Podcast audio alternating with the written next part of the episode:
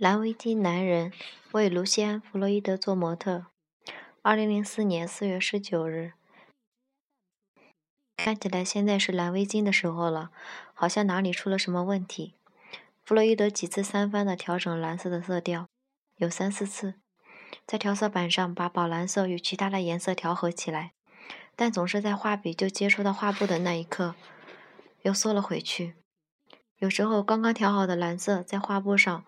画了一笔，又感觉地什么地方不对劲儿，于是从画架前往后退了一步，站在那儿盯着画面，不停地摇晃着脑袋，口里喃喃自语：“不，不对，绝对不是这样的。”然后从口袋里掏出一团棉花的棉花，把那个笔一擦，接下来就是重新仔细观察我的围巾，再从色调开始重新调整整个过程。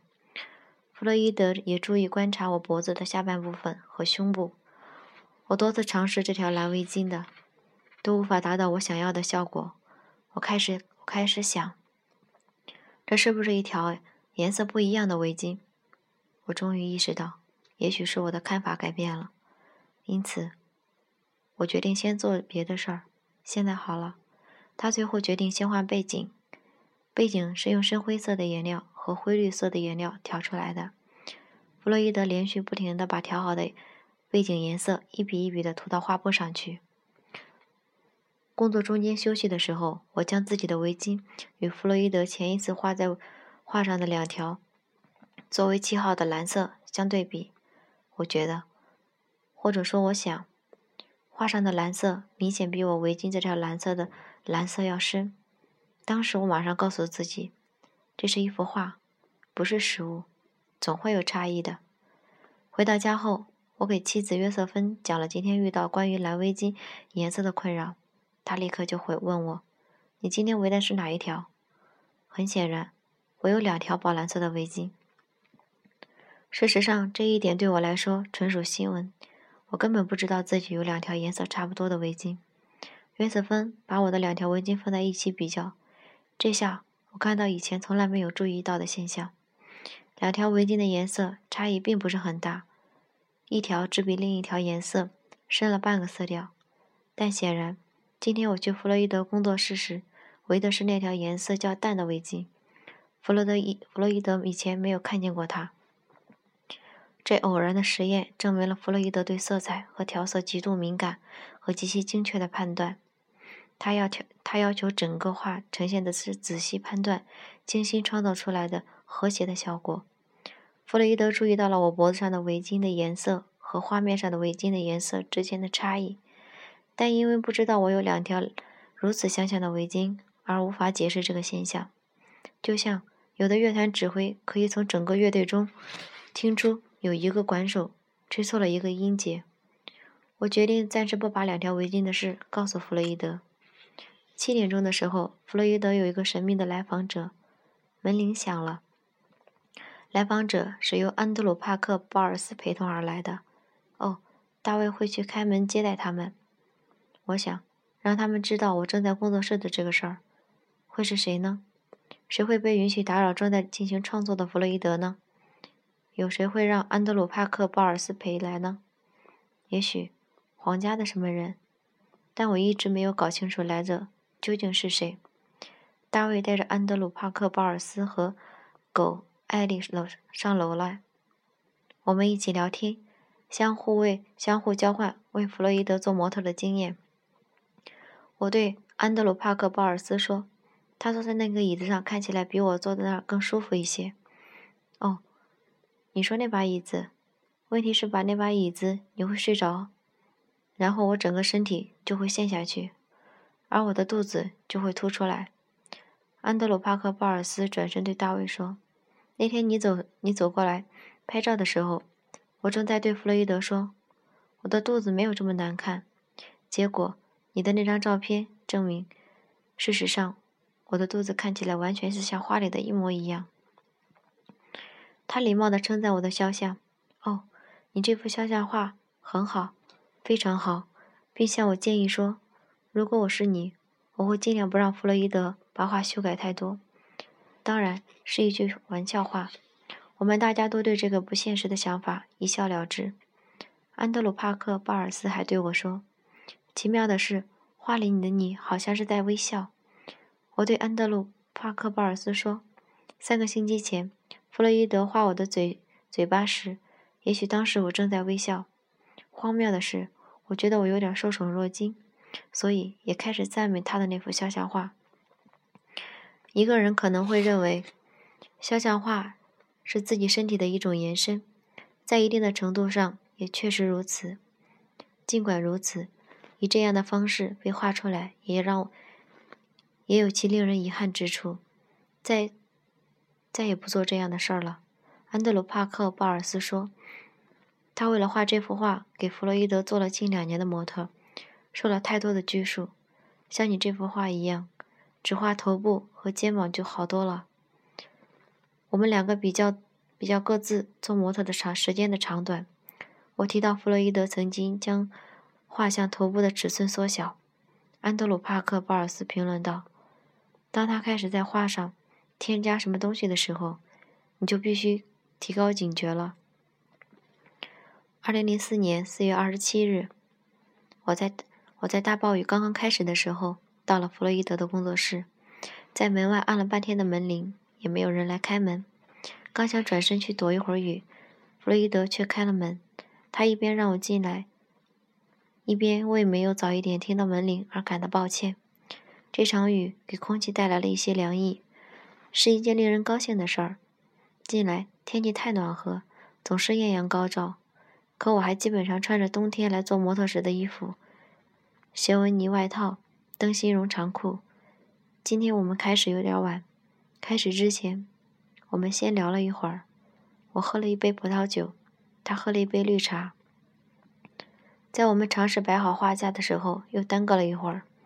起先，弗洛伊德用锤子敲打螺丝帽，结果敲错了方向，把螺丝帽敲得太紧了。开始工作后。他想把画布收紧一点，因为他觉得傍晚的潮气会使画布变得有点松弛。再次使用锤子，这次是敲打画框的四个角上的木栓。他说：“我喜欢画布绷得紧，很紧，因为如果我用画笔、油画笔接触画布时会将画面推进去的话，那我就会感觉被破坏掉了。我画的东西都是真实的。”如果油画笔接触画布时，我感觉到了不是坚硬的表面，我会想：哦，不，我只是在画一幅画。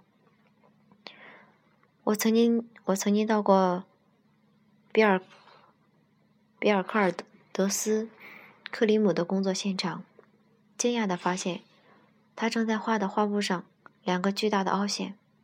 很很显然，绘画的确是一项体力活，就像弹钢琴。或拉小提琴，手必须触摸到实物，所以画布的松紧程度、画布的质地、各种不同的油画笔等等，都与个人的感觉和偏好有关。当然，画家想要营造这种效果，也与所这些画具所选择直接性的关系。弗洛伊德在二十世纪五十年代改变自己的创作风格，从细腻转为粗犷，表现在油画笔上的改变就是。以前使用的是黑豹的毛制成的油画笔，改变风格后使用的是朱棕制成的油画笔。高英在他的书里描绘这两种笔的区别在于，用朱棕制作的油画笔富有弹性，而用黑豹毛制成的油画笔比较柔韧，使用起来比较容易。在把颜料涂到画布上去的时候，两种油画笔给人的感觉是完全不同的。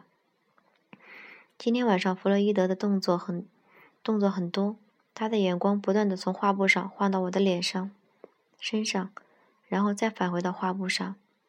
弗洛伊德在一大在一大堆的颜料管上的油油画笔里挑选合适的，像一只巨大的鸟。在某些方面，它真的与鸟类有点相像，但最后在画面上却很难看到明显的变化，除了一片很大的。红褐色阴影出现在画面的左侧，但总而言之，根据弗洛伊德的话，图像变得更具体了。我也觉得似乎一点缓慢的集中焦点的过程。做画家的模特是一种乐趣，一种试炼，也有一点令人担忧。感谢上帝，目前他对肖像画似乎是满意的。我说，画里画像里的我看起来很强壮。他似乎同意，虽然没有明明白白的说出来。我知道，我没有把这块地方的肌肉运用的方式画出来。它只是我嘴边附近的区域，这里有点弱。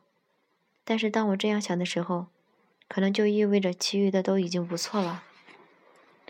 其实人类的嘴部周围有一组复杂的窝状肌肉群，这组肌肉群里围绕着口腔的口轮匝肌，让嘴巴可以进行诸如亲吻等一系列伸缩的运动。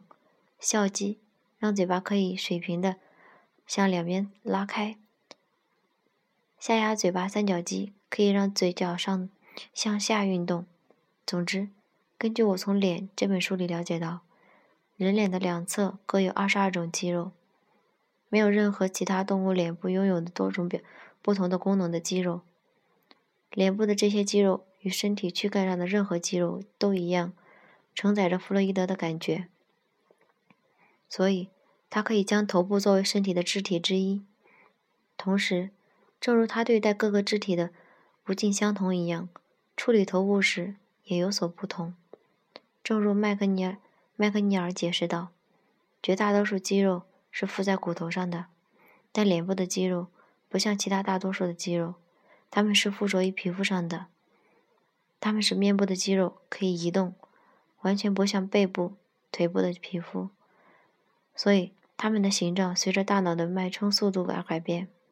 比其他动物脸部多的多很多的肌肉，使人类可以表现出表现数不胜数各种各样的表情。对人类究竟有多少种表情，几乎表示一定的意义的估计有许多不同的说法，但是数目都很大。麦尼尔麦克尼尔报道说，一个对精神病患者研究报告中。提出大约有六千种。另一个由荷兰艺术家进行的电刺激面部肌肉实验，在半个小时内发现有四千零九十六种不同的表情。另外还有一项研究推进推测说，有一万种之多。要在肖像画里面如此精确的、如此不确定的东西表面表达出来一个正确的挑战，也是肖像画之所以的魅力原因之一。所以。模特一定要对自己的特征。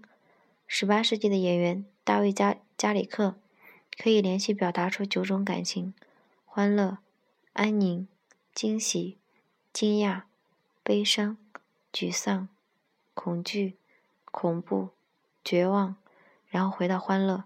但是，这种容易模仿或者说表演出来的某种感情，能使得大卫加里克和当代的戏剧演员。塞缪尔·福特不适合做肖像画的模特，或者至少画家画家伊斯特罗曾经抱怨地说：“他们糟糕的就像两个骗子，他们拥有每个人的脸，却没有自己的脸。”弗洛伊德的模特来自各个不同的领域，但很少是演员。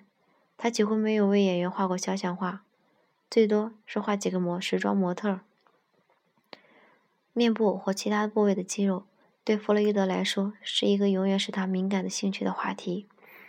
他说：“他们，他们是组织艺术整体的形的世界，世界的一部分。”他们在评论米开朗基罗时发表这番言论。当我向弗洛伊德提到米开朗基罗时，他回答我：“作为一个画家，我立即想起那些美妙的腹部肌肉。你可以连续几个小时看那些肌肉。”但我想的更多的是画和雕塑。当我去西斯廷教堂时，我预计自己在看到米开朗基罗的作品时会感到震，会感到震惊。事实上，我发现我看到最美丽的装饰在天花板上，尽管我从来没有接近过天花板的表面。但是，我不认为在天花板上绘画是一件非常有趣的工作。很难想象任何一种形式的壁画，一般都是由颜料。快速地涂在一个平坦的表面上而制作出来的，会引起弗洛伊德强烈的兴趣，从而创作壁画与创作油画，特别是他自己致力于创作香蕉油画的技巧加以比较。创作油画的技巧比创作壁画的技巧复杂。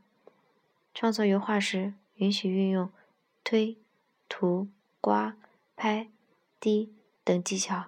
壁画薄薄的表面，也可以像精心绘制的油画一样，展现出组成人类脸部的那些有弹性的肌肉、骨骼和皮肤。毫不奇怪，米开朗基罗那些早期的杰作，巴洛克式的主题，如圣彼得教堂、圣母莲子图。不是弗洛伊德欣赏的风格。作为一个主张女孩不化妆、木质的地板上不上漆的艺术家，镀金和大理石很难吸引他。但反过来，那座麦当娜抱着赤身、赤身裸体的死去的基督雕、基督的雕像，又是两个形象在一起，引起了弗洛伊德的强烈兴趣。他说：“教会就像世界上最昂贵的旧货店。”弥漫着焚香而产生的难闻的气味儿，但就是在教堂里，有着这座美丽的雕塑，它充满了感性。